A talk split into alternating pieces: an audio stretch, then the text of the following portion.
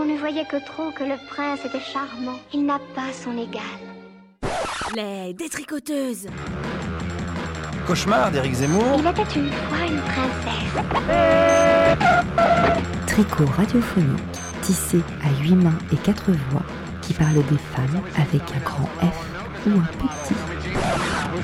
Je poursuivrai mon action avec persévérance, avec détermination, sans me laisser distraire. Il y a trois verbes magnifiques dans la vie, c'est rêver, oser, créer. Une émission menstruelle, le premier et troisième dimanche du mois, à 20h. Les détricoteuses, elles ne font pas que dans la dentelle. Bienvenue dans l'émission des détricoteuses. Bonjour Julie, tu nous prêtes ton appartement encore oui. une fois. Bonjour Parce à, qu'on est trop nombreux pour les studios de Jet. Bonjour à toutes et à tous. Bienvenue chez moi. Laure, tu es aux manettes aujourd'hui. Oui, tout à fait. Bonjour. Et bonjour Marjolaine, tu n'es pas là, mais tu reviens bientôt parmi nous et on s'en réjouit. Euh, je rappelle un peu le concept de l'émission parce que c'est la rentrée. On est ensemble euh, une fois par mois pour écouter nos créations sonores inspirées d'un mot du quotidien choisi ensemble. La forme et le propos sont complètement libres et les sujets très variés, mais on tente toujours d'explorer des angles féministes à travers la création sonore. Donc aujourd'hui, on a des invités. Bonjour euh, Luc, François et Olive. Bonjour. Bonjour. Et c'est vos créations qu'on va écouter. Euh, donc bienvenue euh, pour la première fois avec nous. Et bravo d'avoir euh, joué le jeu.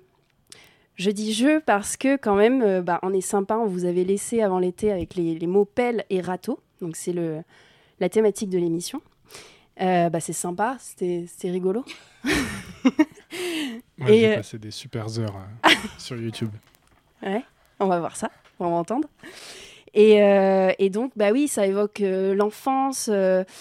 C'était ouais, sympa de notre part. Et euh, bah, si ça avait été nous, les détricoteuses, qui avions planché sur ce thème, bah, je sais pas trop ce qu'on aurait concocté. Euh, Laure, tu nous aurais peut-être parlé du potager de couple et de ses effets sur la libido et la parole. C'est pas le premier truc qui m'est venu à l'esprit, mais je vais te laisser parler pour moi. Julie, tu te serais euh, sûrement rapprochée d'un mouvement de contestation agroféministe, euh, manifestation, râteau à la main. Je ne sais pas. Moi, j'aurais peut-être traité de la binarité euh, réductrice du couple pelle et râteau euh, en posant la question mais où se situe la binette? Bon, enfin voilà. Marjolaine euh, aurait peut-être parlé d'une obscure recette italienne de pasta pelle e ratto, euh, par laquelle euh, des femmes affirment leur identité. Enfin bref. Il y avait encore plein d'autres angles qui auraient pu inspirer ces outils, comme la féminisation des métiers agricoles, le mouvement écoféministe ou encore euh, l'éducation dégenrée grâce aux jeux de plage, les petites filles creuses pendant que les garçonnets ratissent et inversement. Mais il faut croire que quelque chose flotte dans l'air, parce que vous avez tous les trois traité d'un même sujet, par des approches très différentes, mais vous avez tous convergé vers le grand, l'incontournable, le fameux consentement. Alors je suis super contente parce que d'habitude on en parle surtout entre filles. Et euh, on a toutes eu l'expérience ou euh, entendu ses copines raconter euh, une ou plusieurs histoires sordides de rapports pas vraiment consentis. Et je me suis toujours demandé si les garçons en parlaient entre eux. Donc euh, si tant de filles le vivent, c'est que beaucoup de garçons sont impliqués. Donc quid du rapport au consentement côté masculin? Tout un programme, euh, ça commence à... Ok, je pense qu'on a répondu tous les trois assez exhaustivement. euh, à la fin de l'émission, ce sera réglé ce problème. je pense. Ouais. Euh, bah oui, parce que est-ce que les garçons euh, repensent-ils aux situations un peu limites qu'ils ont vécues? Est-ce que le fait d'en parler de plus en plus depuis la vague MeToo fait qu'ils arrivent à l'évoquer? Ou pas du tout? Euh, Est-ce qu'on est en pleine déconstruction de la culture du viol qui banalise les relations problématiques Ou est-ce que la vague s'est arrêtée aux portes des chambres en bas des lits? On va entendre vos trois créations sonores sur le sujet et on va commencer par celle d'Olive. Euh, c'est ton premier montage, tu nous l'as envoyé hier. Voilà. Et tu nous parles un peu de l'enfance du râteau amoureux et de sa brutalité, mais aussi de son utilité. Est-ce que tu veux rajouter quelque chose euh? Bah, pas avant de l'écouter, après, euh, volontiers. Mais euh, voilà, je parle de l'enfance, surtout de l'adolescence. Ouais, ouais. Voilà. Eh ben, lançons-le. Il a un titre? Pas encore. Pas Titre à- encore. à trouver.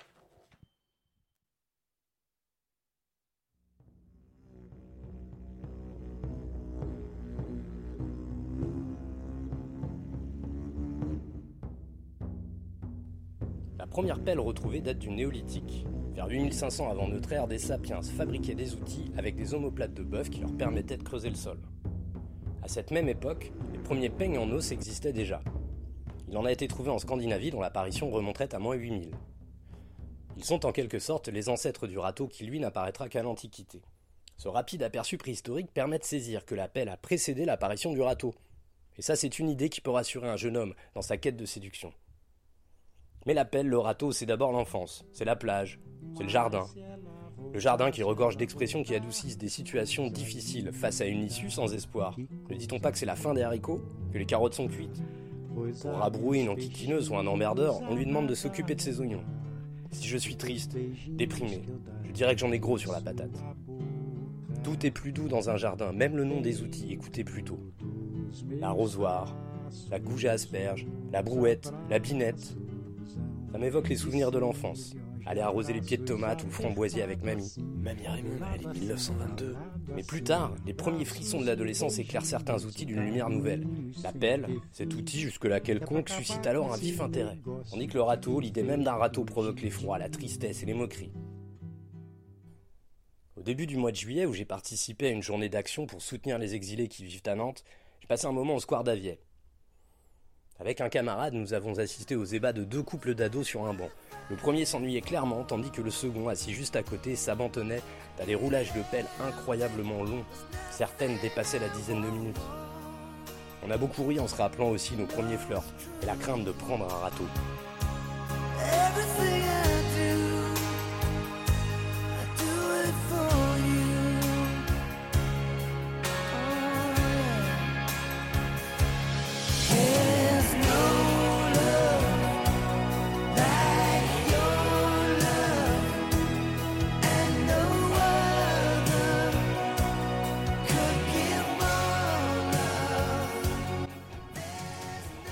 On sait qu'il sert à ramasser le foin à la belle saison ou les feuilles mortes à l'automne. C'est gentil un râteau, on en a vite fait le tour. Et à l'adolescence, je découvre le pouvoir de ce râteau, le râteau traître inattendu. Adolescent donc, j'ai le souvenir de m'être pris un gros râteau. Depuis un moment, j'avais le béguin pour Bénédicte, la déléguée de classe. J'avais même pensé qu'elle m'aimait bien. Galvanisé par ma bande de copains qui m'avaient convaincu que c'était sûr, elle dirait oui, j'avais appelé Bénédicte pour lui demander si elle voulait sortir avec moi. J'ai d'abord entendu non, à quoi elle ajoutait mais ça va pas la tête. J'apprenais brutalement. 1. Il ne suffisait pas de me demander pour obtenir, ce qui paraissait aller de soi pour l'équipe de copains dont je faisais partie. 2. Il allait peut-être falloir en faire plus pour séduire une fille. Et 3. L'influence de ma bande de potes, de mon club de gars, bah, en matière de séduction, c'était pas ça. À partir de ce modeste drama, j'ai arrêté de suivre les conseils de la bande de potes. Mais j'aurais très bien pu continuer. J'aurais pu me former grâce à un coaching séduction, assister à des conférences pour apprendre à déjouer les râteaux et à séduire toutes les femmes. Un peu comme l'enseigne Tom Cruise dans le film Magnolia. Ok. Prenez votre brochure bleue maintenant et ouvrez-la à la page 18. Toute une méthodologie a été théorisée avec son lexique crypté. On parle de conquérir des HB, Hot Babe, de niveau 7 à 12. On y apprend comment cesser d'être un PMF, pauvre mec frustré, devenir un triomphant V2D, virtuose de la drague. On dans cet univers viril teinté de jeux vidéo, mieux vaut être enfermé à Fleury-Mérogis que dans une friend zone. Où là, on n'est plus un bonhomme, on est un copain. J'ai découvert sur internet qu'il existe une foule de clubs de séduction où des hommes s'imaginent se former à devenir irrésistibles. Et moi, je la trouve inquiétante, cette idée d'hommes qui rêvent de devenir des super mâles alpha qui sauraient retirer à l'autre le pouvoir de leur dire non. Je la retrouve un peu partout, jusque dans les projets de Grand Port, Nantes, Saint-Nazaire. Et là, je repense au gag du râteau. Même s'il est éculé, ce gag, bah, je trouve qu'il devient souhaitable. Une manière un peu comique de faire comprendre que, malgré toutes tes techniques, bah ça va pas se passer comme tu croyais, mon gars.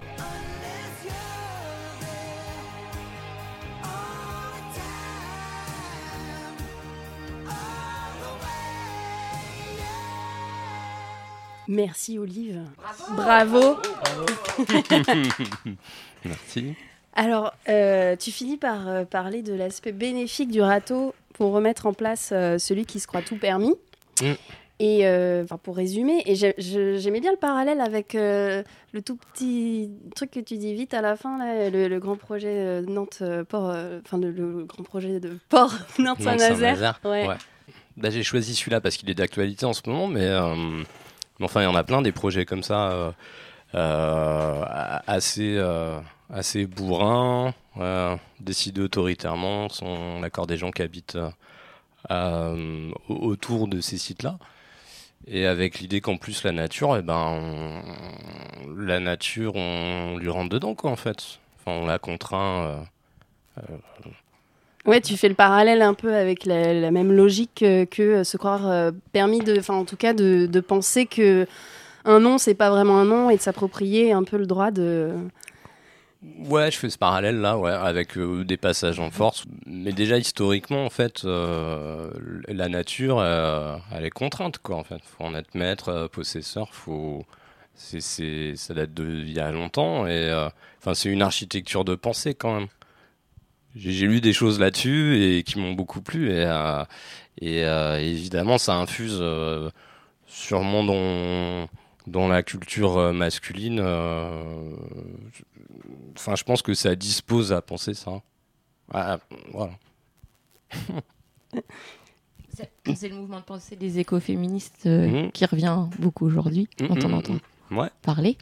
Euh, moi, j'aurais bien aimé que tu nous parles d'une anecdote que tu n'as pas mise dans ton montage, mais qui est, je trouve, assez, euh, qui est assez révélatrice Mhm. de, en tant que mec, comment vous pouvez vivre votre adolescence et comment, en fait, on vous forme, on vous forge. Enfin bon, voilà. Tu veux bien nous raconter? Ouais, mais bien sûr que je vais bien raconter ça. Mais ben là, déjà, il y a l'anecdote avec Bénédicte, avec euh, le fait d'être un peu gonflé par, euh, par, euh, par sa troupe de copains. Et, euh, et enfin, voilà, Râteau, moi, ça m'a fait penser à l'adolescence et ça m'a fait penser à cette anecdote-là.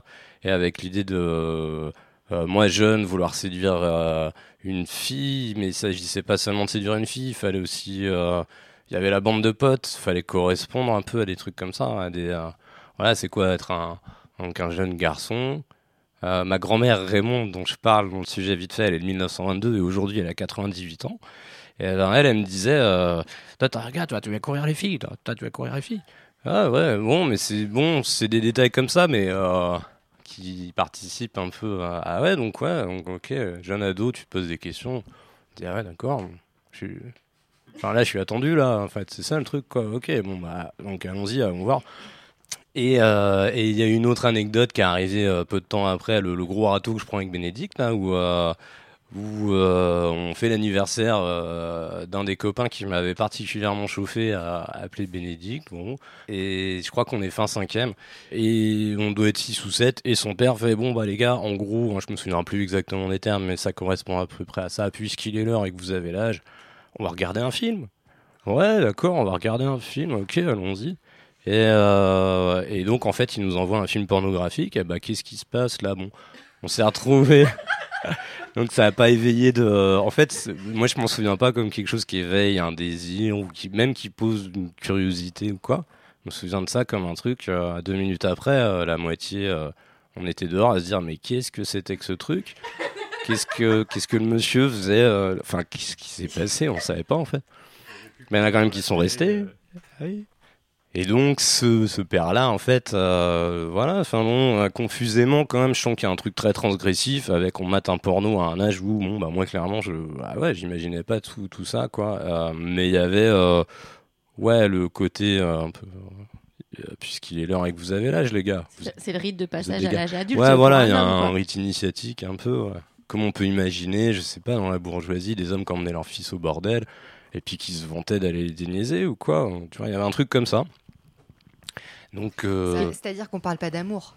ah non, non, non, on parle pas d'amour et en plus on suppose pas une seconde que euh, euh, il n'est pas question de ça. Et on suppose pas une seconde que euh, bah, qu'il puisse y avoir euh, non en fait, c'est-à-dire euh, non, la, la fille ou la femme est là, elle va pas. de- Ou même avant sûr. de parler d'amour, peut-être de partage, quoi. Parce que d'amour, c'est encore autre chose, mais euh, du Moi, coup. je voulais dire d'affection. Ouais, enfin, voilà, enfin, ou d'écoute, euh, de. Ouais, ouais. Bon, voilà, là c'était pas du tout abordé comme ça. hein. Enfin le. Et on peut difficilement imaginer une mère qui dise à ses filles euh, Viens, je, venez, je vais vous montrer un petit porno. N- non, enfin non, non. Bah, on peut, dif- enfin, on peut difficilement imaginer tous les pères montrent un petit peu. euh, Non, là, c'était. J'ai pas eu de rite initiatique, moi. Bah là, c'était particulier, mais c'est un monsieur qui a fini. euh, Je vais, je vais envoyer un En prison jusqu'au bout. Balance, Alors non, il a pas fini en prison, il a fini à un haut poste euh, d'un syndicat patronal très connu. euh, Dans le pays de la Loire, mais ça correspond, si tu veux, à une culture. euh, voilà, il y a des voitures de luxe, il y a des. c'est une, De mecs dominants, quoi. complètement, hein, le, le, le mal alpha et qui va transmettre, quoi. Ok. Est-ce que ça te donne envie de mettre un petit morceau de musique Alors euh, absolument. Ouais. Et encore, Et justement, cette anecdote-là me donne envie d'écouter euh, un groupe qui s'appelle Sorry, euh, qui vient d'Annonay. Euh, Non, je sais pas où c'est, mais euh, et c'est euh, euh, et au chant il y a une fille qui s'appelle Cora et c'est du hardcore un peu speed, ça dure pas longtemps, alors faut en profiter bien et voilà et c'est je trouve ça super. Et tu voulais dire que dans le milieu, euh, c'était un milieu. euh, Ben, dans le milieu ha- hardcore comme ça, euh, old school là, parce que ça va assez vite, c'est très sec, c'est c'est, euh, très habité de valeurs antisexistes. Et mais bah il y a des il y a des il y a des femmes un peu là-dedans, mais il y en a pas assez en fait. Et euh, bah donc c'est cool de valoriser ça. Ouais. Ouais.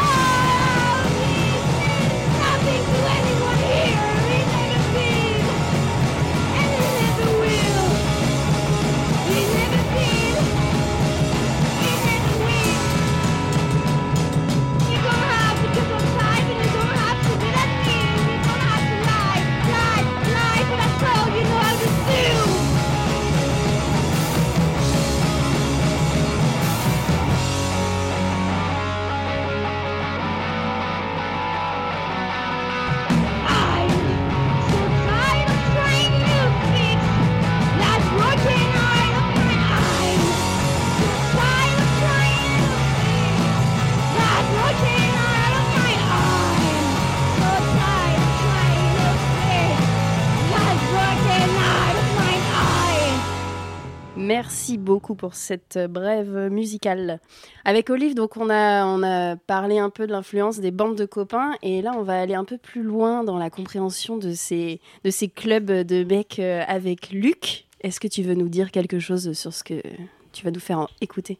Moi, je peux dire en intro que j'ai rarement parlé avec mes potes de, de drague ou de filles. C'est un sujet, quand j'étais jeune en tout cas, c'était un espèce de truc un peu, un peu flou. Comme on était, moi j'étais la bande de potes, pas des losers, mais en tout cas des, mecs qui avaient pas de copines. Et euh, on tout le monde au lycée se fait un peu croire qu'il a des copines. Alors moi je faisais pas croire, mais euh, tout le monde a l'impression que les autres ont des copines. En fait, il y en a beaucoup qui n'ont pas de copines, mais qui se la jouent un peu.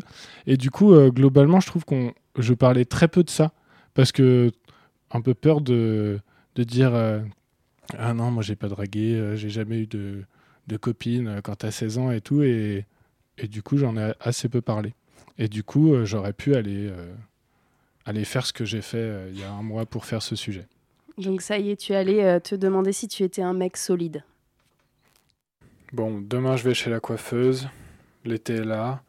Les bars ouvrent. C'est un moment plein d'opportunités. Bon, allons voir si Internet peut m'aider. Comment draguer bien? Ah, j'ai pas précisé draguer une fille, mais apparemment ça coule de source. Séductionefficace.com pour séduire de manière solide et efficace. Salut, c'est Jacques. Tu es prêt à mettre ta fragilité de côté et à faire ce qu'il faut pour devenir un solide mâle dominant? Alors c'est parti. Bonjour Jacques. Euh, oui, je suis prêt. Bon. Alors, euh, sur ce site, une série d'articles me donne des conseils pour me donner les moyens de rencontrer et séduire des femmes qui me plaisent vraiment. Souligné. Ouais, c'est ça mon problème. À chaque fois, je séduis des femmes qui ne me plaisent pas vraiment. En utilisant ce qui fait de moi un homme. Entre parenthèses, ma paire de couilles, trois étoiles, mais pas que. Bon, heureusement, parce que du mais pas que, j'en ai plein. Salut mon solide, je t'ai préparé un test solide qui va te permettre de déterminer si ton game est solide ou s'il est fragile. Ben, merci Jacques. Alors c'est parti. Alors, question 1. Tu es en tête à tête en train de boire un verre ou un café avec une nana qui te plaît. Il y a un silence dans la conversation. Qu'est-ce que tu fais? Réponse 1. Tu fais en sorte de combler le blanc le plus rapidement possible. Réponse 2. Tu regardes la fille sans essayer de combler le blanc. Bon, c'est une situation que je connais très bien. Je pense que j'essaierai de combler le blanc, mais comme je trouverais rien à dire, euh, ben, elle aurait l'impression que je la regarde sans rien dire. Le mâle dominant parle d'une voix calme et posée. Le mec fragile, quant à lui, parle d'une voix stressée et saccadée. Il parle d'une voix faiblarde, qui manque de profondeur. Hmm, genre pas comme ça, plus naturel, pas pitché, ralenti. Il parle d'une voix faiblarde, qui manque de profondeur. Et il... Ah, merci, je vais essayer de parler comme ça aux filles euh, maintenant. Eh bien, je choisi la réponse 2. Je ne comble pas le blanc. Question 2. Lorsqu'une nana ne partage pas le même point de vue que toi sur un sujet en particulier, tu tombes d'accord sur son point de vue? Tu lui expliques pourquoi elle se trompe, mais tu n'essaies pas non plus par tous les moyens de la convaincre? Tu te donnes à fond pour la convaincre de son erreur? Bon, déjà, elle n'a pas raison, mais la question c'est de savoir si on fait semblant d'accepter ce qu'elle pense ou pas. Le mal dominant assume. Le mal dominant n'a pas peur de dire ce qu'il pense. À l'inverse, le mec fragile va même aller jusqu'à renier ses convictions et ses valeurs. Le fragile va tout faire pour essayer de plaire. Pas tout non plus, peut-être un petit peu des fois, mais... Allez, réponse 2. Moi j'assume, et même si elle n'est pas d'accord, tant pis. Moi j'en ai 10 par soir des comme elle. Par semaine. Allez, question 3. Question 3. Lorsque tu vas boire un verre avec une nana qui te plaît, tu la laisses choisir où vous asseoir tu lui donnes le choix entre deux tables. Tu décides toi-même de là où vous asseoir. C'est précis comme question. Hein. Ça joue vraiment à des détails la drague. Prends les devants. Pour draguer une fille de manière solide, mène la danse. C'est toi qui dois initier le passage aux étapes supérieures. Que ce soit pour la revoir, pour prendre son numéro, pour l'embrasser, hmm. pour coucher avec elle, etc tu vas diriger les opérations. Bon, j'imagine que si ça nous décidait pour coucher avec elle, le minimum ce serait de décider d'où on s'assoit. Comme ça, ça, ça commencerait à lui faire comprendre. Le mal dominant a une mission de vie. Il se donne les moyens d'atteindre ses objectifs. Et moi, j'ai deux objectifs. De conquérir ma belle et surtout avoir 10 sur 10 au questionnaire de solidité. Réponse 3. Bon, question 4. Question 4. Lorsqu'une femme te fait un compliment, tu la remercies l'air gêné, tu ignores son compliment, tu la remercies avec un petit sourire en coin, tu lui réponds de manière joueuse en en profitant pour la taquiner? c'est pas facile, hein. Même si on sent un peu où sont les bonnes réponses, je suis pas complètement sûr. Il faut que tu prennes conscience que certaines institutions aimeraient te voir complètement privé de tes attributs qui font de toi un homme solide et qu'elles useront de tous les subterfuges possibles et imaginables pour y parvenir. Genre en me faisant des compliments? On dira d'exprimer constamment ce que tu ressens afin de montrer que tu es une personne sensible et bienveillante. Hmm, on m'a déjà dit ça. Beaucoup de mecs deviennent de plus en plus fragiles émotionnellement. Ils se mettent à sans cesse exprimer leurs émotions, etc. Comme des femmes. Alors là, pas moi. Moi, même quand je reçois des cadeaux, je souris même pas. Et puisque certaines institutions n'ont aucun intérêt à ce que tu restes un homme puissant et solide, elles vont faire en sorte de casser ton caractère d'homme solide. Et une façon d'y parvenir, c'est de briser tes schémas de pensée masculins, en les remplaçant par des schémas de pensée féminins. C'est de te faire adopter des comportements de femelles. Genre euh, faire les courses et la cuisine? Comment s'appelle cette attaque La tentative de destruction de ta capacité de contrôle émotionnel. Euh, ouais, il y a du vocabulaire technique. L'homme est censé être solide émotionnellement. En invitant l'homme à sans cesse exprimer ses émotions, à déballer ce qu'il ressent, il ne peut plus vraiment être ce rock imperturbable qu'il doit pouvoir incarner. Ce qu'il faut être tout le temps un rock Ça arrive des petites faiblesses passagères, non euh, Même au meilleur. Comment faire si... Et dans le cas où il ressentirait des émotions indésirables, il doit pouvoir les dissimuler, afin qu'elles ne puissent pas servir à un ennemi ou un adversaire. Mais euh, qu'est-ce qu'ils en feraient ces ennemis de ces émotions? Lui faire faire ce qu'on veut, en le prenant par les émotions. Mais ce n'est pas tout. En transformant l'homme en tapette émotionnelle. En quoi? Tapette émotionnelle. Non mais moi je suis pas une tapette émotionnelle. Hein. Moi, j'aime le saucisson et la bière. On le prive de sa stature d'homme solide. Et ça, c'est pas bien. Eh ben, je reste un rock émotionnel et j'ignore son compliment. Réponse 2. Question 5. Lorsqu'une nana t'accuse de la draguer, tu lui réponds que tu n'es pas du tout en train de la draguer? Tu lui dis que c'est exactement ce que tu es en train de faire. Tu te contentes de lui faire un petit sourire. Alors là, je dis que c'est pas du tout ça, que j'ai un job et une voiture qui me prête déjà énormément de temps, puis que je suis venu pour le concert. Pas du tout les filles. Ton style vestimentaire peut soit te tirer vers le haut, soit t'entraîner vers le bas. La façon dont tu t'habilles reflète directement ton statut social. Ah, tu dis ça parce que ça m'arrive de mettre des shorts et des sandales que c'est pas crédible que j'ai un travail? Une bonne situation, un bon travail, de bons revenus, un bon niveau d'études, etc. Ça plaît aux femmes.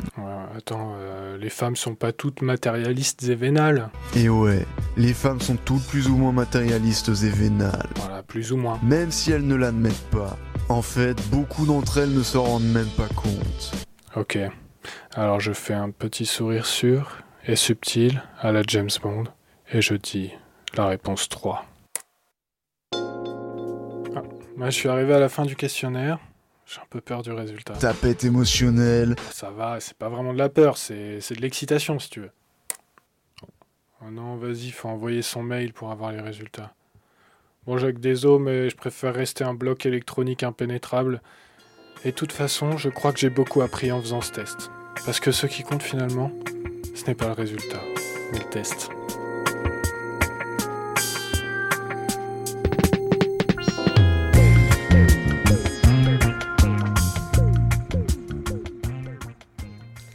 Merci Luc pour ce moment éducatif. Avec plaisir. tu as dû regarder euh, pas mal d'heures de, vidéos de gros mascus euh, pour en sélectionner une. C'est une vraie vidéo En fait, non, c'est c'est le même mec là qui s'appelle, qui se fait appeler Jacques ah. et qui, qui a une espèce de, de pitch dans sa voix qui est jamais le même sur toutes les vidéos. Donc sa voix elle est pitchée. À un moment, je l'ai dépitché, c'est ça qui correspond à peu près à sa vraie voix. Ah. Mais c'est pas là où ça le fait le mieux, mais et donc, c'est plein de vidéos différentes. Il a vraiment un site euh, séduction machin. Tout ce que je dis, c'est vrai. Et, et donc, c'est plusieurs vidéos différentes où j'ai essayé de coller à son test et, et faire intervenir différentes de ces vidéos pour répondre aux questions. Et euh, voilà, donc ouais, j'ai regardé au moins, je sais pas, 4 heures de, 4 heures de tuto comme ça avec sa voix. Et j'en ai regardé d'autres aussi. Il y a des vidéos de 30 minutes avec des gens qui te convainquent d'acheter leur livre Mm. qui parlent de, de drag comme ça. Et donc, ouais, il y a souvent des trucs. Euh, ils sont pas très féministes, les, les, dragueurs. Des fois, ils se font passer un peu. Mais c'est. Enfin, c'est plus une stratégie de défense que, que, du vrai. Euh, ouais, ça parle beaucoup de stratégie, de technique, de. Enfin, c'est tout est tout, tout très militaire, de, voilà, diriger les opérations. Ouais, euh. ouais c'est assez violent et je sais pas. Je pense que pour ce mec-là, ça marche et qu'il voit vraiment comme ça, mais c'est assez ouais, agressif et il n'y a pas tellement de, de, partage du truc. Ou en tout cas, c'est pas ce que j'ai. Là, ça fait un peu, ça fait au moins 2-3 mois que, que je l'ai fait le son, mais c'était assez euh, unilatéral comme, euh, comme action. Oui, mais. Euh, et, Surtout qu'on n'est pas sûr, toi tu dis ça marche pour lui, mais en fait, c'est pas sûr que ça marche pour lui. Enfin, je veux dire, ça frise quand même le ridicule. Enfin, en fait, il expose une stratégie, mais si ça se trouve, c'est complètement du flanc. Certainement même. Oui, moi je trouve que ça fait carrément. Euh, enfin, moi je notais euh, quand j'écoutais, je dis solide mais complètement vide. Enfin, je veux dire, ça frise complètement l'absurde. Enfin, je veux dire. Ça pourrait être un commentaire sur. ouais, il faudrait que je mette un commentaire sur YouTube. Ouais. Mais non, parce qu'il explique quand même qu'il faut avoir une bonne culture et un bon porte-monnaie. Donc une bonne culture pour avoir de la bonne conversation. Non, mais ouais, tout, tout, il y a plein de, de stratégies, il n'y a rien. Les, anges de la télé-réalité pensent qu'ils ont des bonnes conversations. enfin, tu vois, faut, faut voir où on met le ratio aussi. Quoi. Non, mais oui, il n'y a, a, rien qui est laissé au hasard et tout fait partie d'une stratégie euh, pour arriver au but, au but ultime, c'est de, de coucher avec la femme euh, la plus belle de la soirée, quoi. Il y a un truc comme ça aussi, d'être le meilleur, euh, la meilleure performance, d'avoir dragué. Il y avait, il y avait pas mal de trucs j'ai pas tellement gardé, mais ils comparent souvent avec les fragiles et donc d'expliquer euh, qu'est-ce qu'ils font pas les autres mecs, quoi. Et d'être le meilleur. Moi, j'ai regardé pas mal de vidéos aussi de... sur YouTube, les mêmes. Mais je me demandais si tu avais cherché s'il y avait des... les mêmes vidéos qui s'adressaient aux filles pour draguer des, des gars. C'est ce que je voulais faire au début. Mon projet de base, c'était d'alterner des vidéos de, de drague de meufs et de, et de mecs. Et pour les faire se répondre, voir si elles disaient la même chose ou si ça se contredisait et de les faire euh, dialoguer.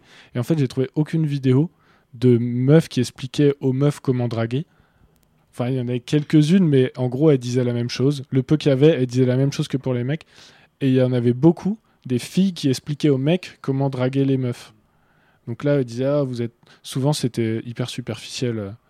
Ah, on en a marre, euh, les chaussettes, euh, les chaussettes dépareillées, ça va pas du tout. C'était vraiment. Je sais pas si c'est. Et ça s'adressait beaucoup à plutôt des, des ados. Ou alors, euh, ça s'adressait à des.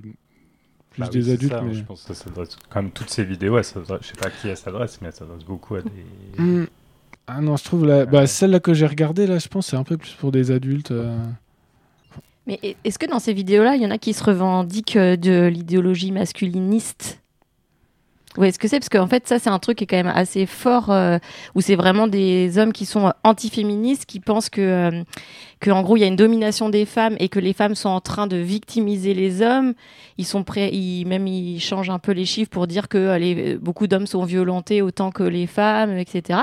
Et ça, tu as quand même des groupes de milliers d'hommes qui se rassemblent pour faire ça. Et notamment, j'ai lu des trucs où beaucoup au, Cana au Québec et qui sont vraiment, enfin, c'est vraiment des gens hyper euh, enfin, violents, euh, plutôt de droite euh, extrême, etc. Enfin, mais Là, dans ce que j'ai vu, ils, ils se revendiquaient jamais de ça, mais il y a toujours eu une, sûrement une idéologie. Mais par exemple, la vidéo où il parle de tapette émotionnelle, ça, c'est une vidéo où il y a, il parle pas de drague, il parle juste de des hommes, euh, la, la, la, la chute des hommes au 21e siècle et tout. Donc là, lui, clairement, il- et j'ai pas mal cherché pour tomber sur cette vidéo. Et donc lui, clairement, euh, s'il connaît pas le terme, en tout cas, il, il colle à ça. Mais euh, jamais, euh, il- il- non, ils vont jamais dire ça. Je vois pas quel intérêt ils auraient à le dire dans la vidéo. mais en tout cas, oui, clairement, oui, euh, lui ils sont en tout cas. proches de ces idées-là quand même. Ouais. Après, je pourrais pas dire pour tous. Il y en a pas mal qui sont un peu naïfs, un peu concons aussi euh, dans ces vidéos-là. Ouais, moi je pense que ça vient dire, ça vient parler aussi des clichés, quoi, et comment les gens ils ont besoin de choses prêtes à porter pour se déterminer hommes et femmes. Et en fait, on peut rapprocher ça un peu d'une espèce de débilité. euh, Enfin, je veux dire, euh, les gens ils ont vachement besoin de mode d'emploi, quoi. Et du coup, bah ça c'est un mode d'emploi hyper binaire, et puis du coup qui tourne complètement autour, enfin je veux dire solide, ça tourne autour de la verge turgescente. Enfin, je veux dire, c'est complètement. Donc je veux dire autour de ça après. euh, il y a, je veux dire, je sais même pas s'il y a une idéologie chez certains derrière ça en fait. Après, ça véhicule des clichés, mais Ouais. C'est assez superficiel et souvent il y avait des analyses de films. de- ils, analysaient James Bond pour dire ouais là, là, il fait ça et tout et comme si du coup ils prenaient vachement de fiction pour des réalités, euh, enfin des choses qui ont été écrites et Elles sont beaucoup vues, tu te rappelles ou pas Si elles sont beaucoup visionnées? Je me souviens pas mais c'était quand même pas mal. Plusieurs euh, dizaines de milliers. ouais. Peut-être pas centaines de milliers mais Approximativement. Il y en a énormément aussi. il y en a beaucoup. Il y a- plein de sites. Il n'y a pas que Jack. Ouais. Bah, et puis ouais, qui s'appuie sur marche, des ouais. sur des films en fait qui euh, perpétuent aussi eux-mêmes euh, ces, euh, ce clivage homme-femme qui est déjà euh, enfin qui est perpétué par tout ce qui nous environne euh, de l'éducation. Enfin tu disais t'as pas trouvé de vidéo euh, de filles qui s'adressent à des filles mais parce que les filles sont éduquées à euh, attendre que l'homme fasse le premier pas, une certaine passivité et puis à dire oui, enfin voilà dans un pour caricaturer encore mais J'espérais plus ou moins peut-être un truc féministe ou Ouais, mais oui. même même ça j'ai pas Ouais. j'ai pas trouvé. Et ben pour clore euh, là-dessus, euh, on va écouter une petite chanson des vulves assassines qui va bien. Écoutez bien les paroles. La nuit, la nuit des fantômes de toi m'emporte soudain j'ai froid.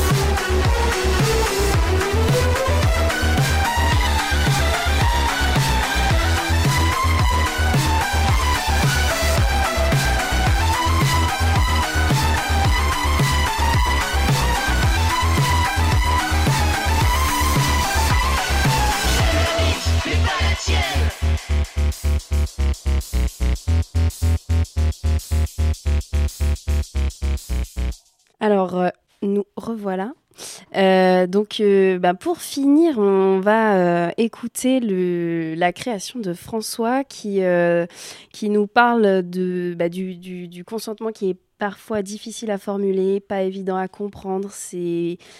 On, compte souvent sur le langage du corps et ça peut prêter à confusion. Donc, tu nous parles un peu du ni oui ni non et, et d'ambiguïté. Est-ce que tu veux, est-ce que tu veux ajouter Eh quelque bien, chose? oui, merci. Je- du coup, j'ai regardé effectivement beaucoup de vidéos YouTube et je voulais en faire un petit montage. Et du coup, je me suis, je me suis intéressé entre au mot consentement, qui est le mot qui est entre l'appel et le râteau. Et, et notamment, notamment en creusant un peu sur la question du consentement, parce que c'est vrai que je m'y étais pas vraiment intéressé, même si on en parle beaucoup.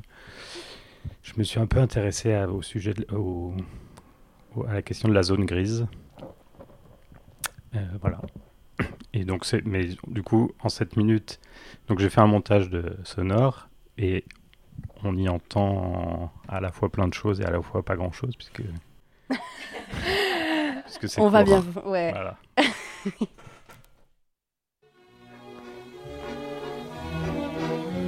T'as de beaux yeux, tu sais. Embrassez-moi. Euh, je sais pas, j'hésite encore. Tourne pas toujours ta langue dans le même sens. Mais attends, mais c'est mon style de roulage de pelle. Chacun son style de roulage de pelle. Heureusement que tout le monde n'a pas la même technique. Chacun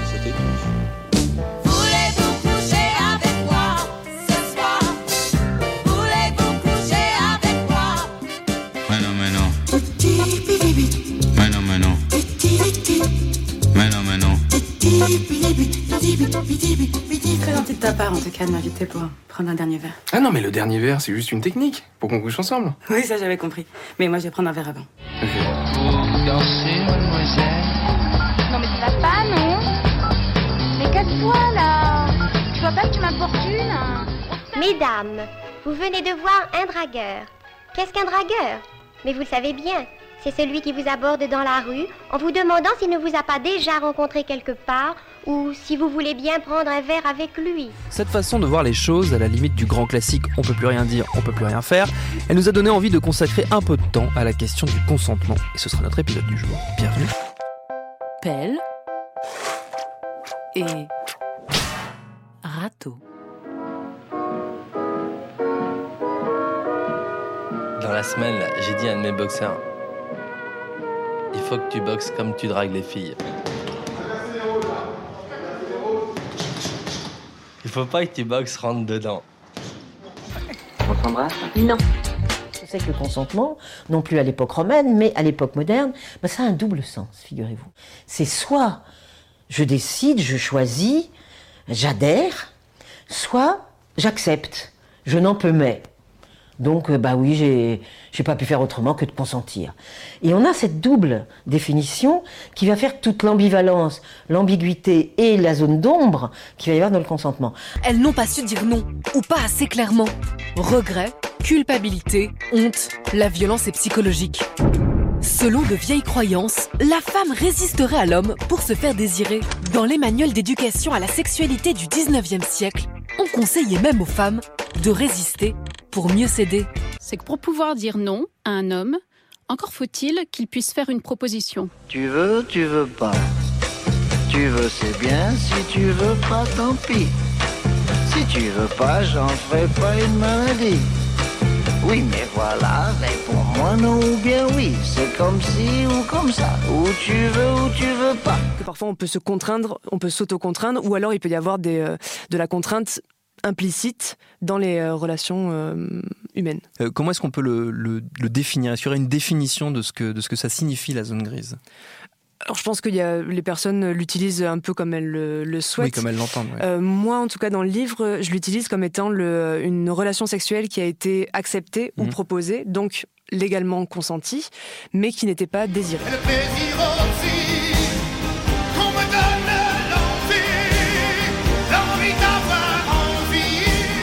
Et en fait, au fur et à mesure de la manière dont je posais mes questions, donc notamment l'une des questions qui était est-ce que tu as déjà eu le sentiment d'avoir été contraint ou contrainte à avoir une relation sexuelle? Donc ça, les personnes me disaient ben non. Et par contre, quand je posais la question de est-ce que tu t'es déjà forcé hmm toi-même. Là, par contre, les personnes disaient ah oui, bah c'est vrai, euh, c'est vrai que ça s'est arrivé et c'est pas quelque chose à laquelle je pensais parce que pour moi le consentement, euh, enfin pour moi c'est pas grave en fait de se contraindre. Hmm. Et justement la question c'est pas de savoir si c'est grave ou pas, la question c'est de savoir pourquoi on va accepter ou proposer de faire du hmm. sexe euh, et, d'être conscient de, ces mécanismes-là en fait. Il s'agit pas d'amour, hein, on parle bien de désir. On peut et même pas de désir sexuel, d'avoir envie d'avoir une relation sexuelle. On a le droit d'avoir une relation sexuelle sans désir, juste parce qu'on veut l'avoir, ou avec ou sans amour. Ça va? Je me porte bien. Oh non, putain, me dis pas que t'es en train de faire un ni oui ni non. Je ne vois pas de quoi tu parles.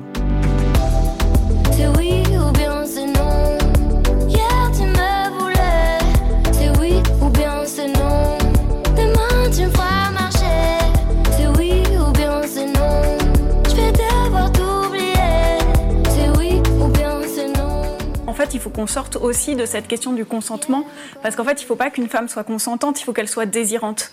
Et donc, elle, elle dit, voilà, ça devrait être euh, plutôt euh, le, enfin, le désir euh, plutôt que le consentement qu'on attend des femmes, c'est-à-dire que, que finalement, un rapport sexuel, un rapport amoureux, soit la rencontre de deux désirs et pas une demande et quelqu'un qui consent. parce que pour l'instant, tout dans la pornographie, dans l'érotisme, dans l'imaginaire littéraire, cinématographique sur la sexualité euh, présente la sexualité comme la conquête euh, du masculin sur le féminin. Euh, et en fait, c'est ça aussi qu'il faut réussir à, rééquilibrer, je pense. Mais...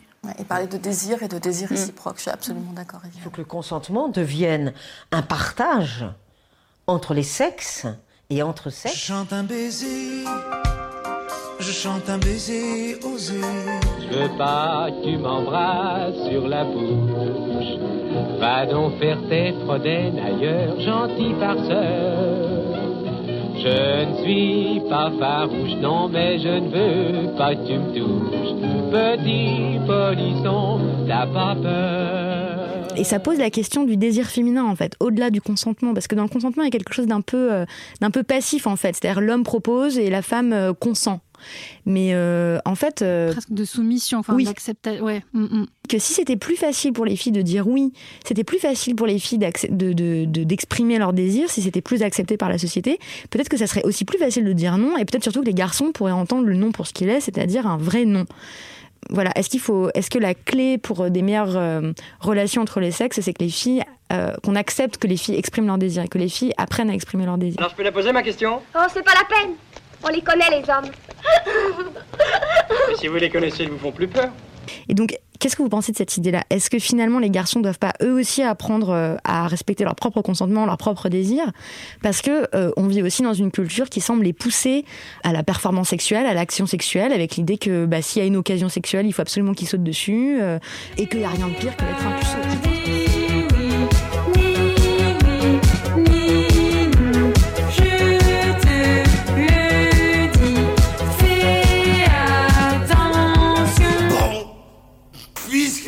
Je vais me saouler la gueule.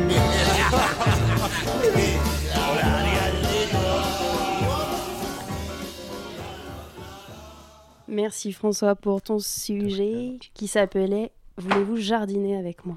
C'est bien parce que vous m'avez demandé un titre, mais sinon je... Et euh, bah, tu parles de zone grise et c'est quand même une expression euh, donc, euh, qui désigne la zone d'incertitude sur un rapport sexuel forcé ou non, mais en tout cas qui laisse euh, une trace, euh, on va dire, euh, voilà, une, question. Et, c'est une expression quand même, enfin je voulais juste dire qu'elle a quand même été remise quand même en question pas mal, parce que légitime en quelque sorte le fait de rester dans ce flou tout en continuant de chercher à avoir cette relation, alors qu'il bah, y a un moyen très simple de savoir où on se place en posant la question. Alors après, très simple ou pas, mais du coup, euh, qu'est-ce qui nous empêche de sortir de ce flou et de cette zone grise? Bah, En tout cas, dans, le sujet, euh, il y a une définition de la, la, zone grise qui est une relation acceptée. Donc, elle a dit oui. Donc, c'est ce qui est, dit, mais pas, elle ne le désire pas, par contre. C'est ça la zone grise. Pour moi, c'est ça la zone grise. c'est pas un flou en fait. C'est pas un c'est pas il n'y a pas de flou enfin, Bah, Le flou, il réside dans le fait que la personne en face ne voit pas qu'elle le désire pas. Et donc, euh, il y a quand même un manque d'écoute ou, un, ou en tout cas des signes qui n'ont pas été vus. Enfin, c'est pour ça que c'est ou pas ou, pour ou- ça que j'appelle un ou un flou. manque de d'affirmation ouais. de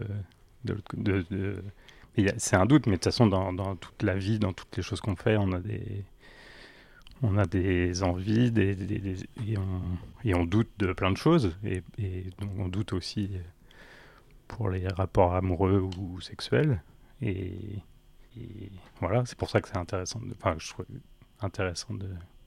se pencher là-dessus mais Après, la question, ce serait pourquoi est-ce qu'une femme, elle dit oui alors qu'elle désire pas?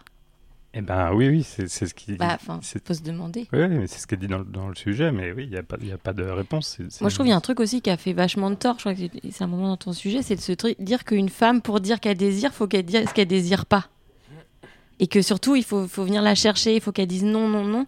Et j'ai l'impression que ça, ça a fait vachement de tort, en fait. euh, parce qu'aujourd'hui, on croit qu'une femme. qui- Enfin, on croit. On, peut être dans cet euh, Bah oui, imaginaire-là. oui, oui, encore aujourd'hui, ouais, ça revient souvent dans les vidéos. euh. Les fameuses. confirme. si elle dit non, c'est oui. Non, mais c'est ce truc euh, suis-moi, euh, suis-moi, je te fuis, fuis-moi, je te suis. Et je sais pas, c'est un peu cette idée-là, non? Oui, oui. Ou, mais en même temps, c'est vrai que je sais pas si c'est vrai, mais bon, je suis pas un expert, mais si, si les choses sont trop simples, ça, ça perd un peu du sel, et donc j'imagine que des fois, ça euh, si- mais si t'arrives, tu vas voir quelqu'un, tu dis on couche ensemble, et personne n'a dit oui, c'est, enfin, c'est comme dans- pour un film, ce serait nul, par exemple. Bah, en fait, est-ce que c'est plus nul ça euh, que perpétrer une agression sexuelle Euh, euh, Oui, mais je- je- il y a un juste milieu, c'est-à-dire Ouais. que là, on parle aussi de comment, euh, comment on se courtise, comment on est courtisé. Enfin, euh, suis-moi, je te suis, euh, fuis-moi, je te suis. euh, voilà, c'est c'est aussi un truc de l'intrigue amoureuse. D'ailleurs, souvent, ce genre de, de schéma, c'est aussi des, choses qui restent platoniques parce qu'il y a une jouissance de l'impossible et que voilà. Donc, euh, mais je trouve que la question qui est, qui est vraiment posée, c'est ça, c'est qu'est-ce que c'est que le désir? Qu'est-ce que c'est que le désir pour une femme? Comment on l'exprime? Et qu'en fait, dans toutes ces questions, moi, des fois, ce qui me dérange, c'est qu'on oublie la question de l'inconscient. Et qu'il y a aussi des choses qui ne se jouent pas sur la scène de la conscience. Et que c'est ça qui apporte toute la difficulté. Mais je trouve qu'effectivement, si on posait la question. Euh, c'est-à-dire qu'on peut désirer jusqu'à un certain point déjà, c'est-à-dire que tu peux dire oui à une relation sexuelle et après ne plus avoir envie au- après les préliminaires, ce qui peut justifier par des tas de raisons. que je ne citerai pas. Euh, et que moi, j'ai trouvé que ce qui était beau dans ton. Au lieu d'être dans la guerre des sexes, c'est plutôt dans l'idée de comment on fait partage dans cette chose-là, en fait. Et effectivement, il y a une nécessité de dialogue. Et, voilà, mais après, chacun a, ses, voilà, chacun a ses modes de jeu. Il y a des gens. Enfin, ce que je veux dire, c'est quel que soit le sexe, il y a des gens qui aiment être dominés, d'autres qui aiment dominer. Et c'est des variables qui sont, qui sont pas fixées, qui sont pas figées. Après, c'est sûr qu'au niveau sociétal, il y a quelque chose qui est véhiculé, et je rejoins ce que, vous dites les filles, qu'on véhicule une espèce de culture et aussi une, une espèce de jouissance aussi que, euh, je sais pas comment dire, des fois on aimerait faire fi de la, du consentement de la femme parce qu'on voudrait la prendre pour un pur objet. Et c'est un peu ça, je trouve, euh, que depuis longtemps, les femmes, elles ont une, une position d'objet et que c'est très difficile de les déloger de ça. Merci, professeur euh, Laure. Je vous en prie. Pour cette intervention fort intéressante. Et moi, je me demandais pourquoi tu as terminé ton sujet par euh, l'alcool. Ah bah je l'attendais. Voilà. Bah en fait j'ai cherché des chansons donc qui parlaient soit de pelle soit de râteau. Celle-ci c'est un, un, beau râteau. Et j'ai terminé par ça parce que l'alcool joue un, grand rôle dans la drague. Enfin, un rôle, c'est en tout cas c'est souvent quand il y a de l'alcool en jeu que ça, dérape ou que, le consentement est moins clair, euh, où, il y a justement où la zone grise du coup euh, est, est là quoi. Et du coup j'ai fini comme ça, mais il n'y a pas de, il y a pas vraiment de, c'était un peu une conclusion aussi quoi. C'était Oui, parce que juste aussi l'extrait d'avant, tu finis par aborder le consentement masculin. Oui. Et ça, ça serait Absolument. un autre sujet euh, hyper intéressant aussi euh, sur euh, effectivement cette injonction à toujours Ouais. euh, sauter sur le- les opportunités, quelles qu'elles soient. Vous, vous sentez une pression euh, d'être quel... enfin d'être euh, performant ou d'être euh, enfin d'avoir un rôle en tout cas d'être celui qui doit faire le premier pas d'être celui qui ceci euh. Ah, je pense que ça joue, comme, euh, comme euh, disait Olive, ça se, ça joue plus à l'adolescence, j'ai l'impression, ces choses-là. Mais, mais oui, du coup, ça perdure. Bah, moi, ça m'est arrivé quand même des fois qu'on me dise Mais enfin, euh, voyons, euh, qu'est-ce que t'as foutu hier là Tout c'était allumé partout, là, t'as rien vu ou quoi Tu, tu, tu- fallait y aller Bah, fallait y aller quoi? Voyons, j'ai passé une très bonne soirée. Enfin, le copain qui, m'indiquait ça, quoi. Ah ouais, ouais. C'était allumé partout. T'as éteint, t'as oublié Ouais, d'éteindre voilà. la lumière, c'est tout. Mais euh, et donc ouais, ça se ressent. Enfin, c'est sûrement plus à l'adolescence, mais mais euh, puis après dans d'autres euh, dans d'autres occasions, avec d'autres copains, dans d'autres milieux. Mais Ouais, si, je sens un peu. Moi, cet été, a. Bon, je raconte pas toute ma vie, mais en gros. En gros, il y a une fille qui m'a dit Putain, mais Luc, euh, bouge-toi un peu et tout. euh, Enfin, je résume, mais c'était en gros euh, Vas-y, fais le pas, quoi. Ou. Sous-entendu, bon, il, devait se passer un truc, maintenant c'est à toi de jouer, quoi. Et ben moi, j'avais rien fait du tout, mais. tant que c'est pas. tant qu'on me fait pas un signe sur un grand carton, moi, je, ça me fait peur. Et du coup, moi, j'attends vraiment bah, que ça s'inverse, quoi. Mais du coup, elle, elle m'en voulait, quoi, de pas, euh, de pas avoir euh, fait le premier pas ou de pas, euh, ouais, de pas avoir euh, enclenché le truc, quoi. Ah oui, vous avez quand même cette lourde responsabilité de, de faire le premier pas. Même si ça peut se faire à l'inverse, mais.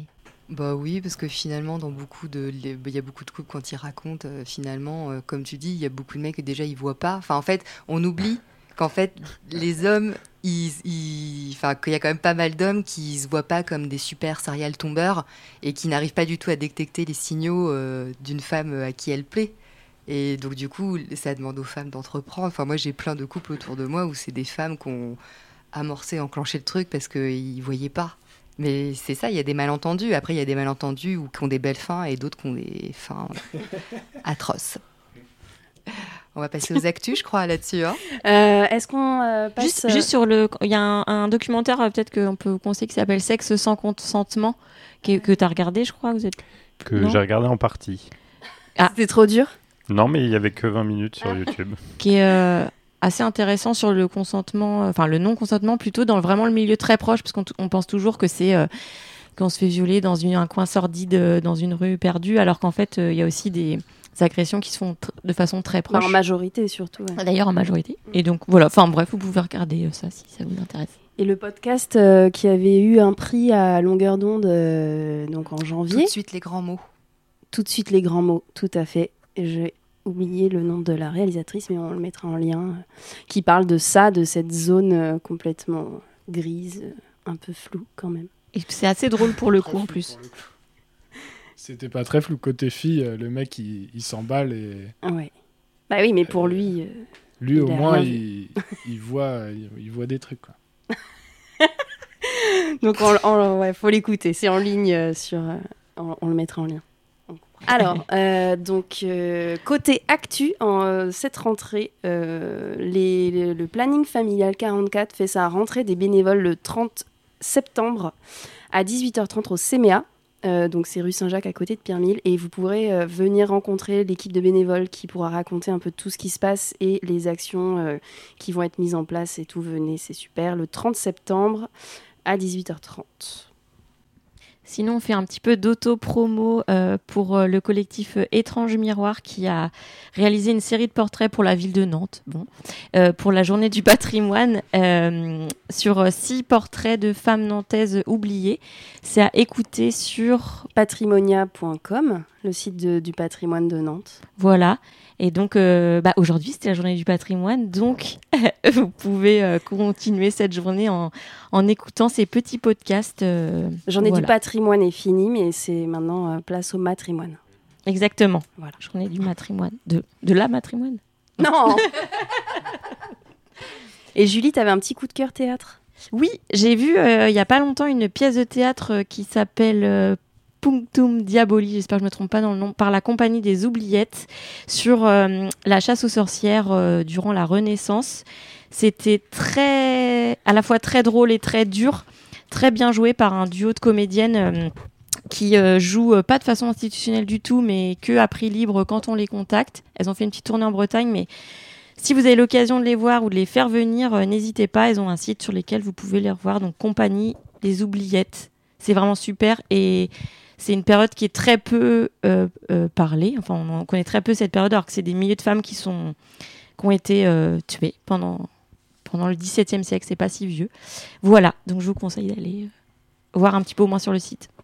Et nous, on se retrouve, le prochain rendez-vous est en octobre autour du magnifique mot moche. voilà. Est-ce que vous voulez rajouter un dernier mot avant qu'on se quitte? Euh, non. Bon. Ça sera le mot non. Merci beaucoup d'avoir participé, de vous être prêté au jeu. Moi, je trouve, moi, je trouve ça trop cool de donner la parole aux hommes. Et pour terminer sur le, bah, sur, le, sur le non et sur le consentement, euh, une très belle chanson de Jeanne Chéral, euh, Quand c'est non, c'est non.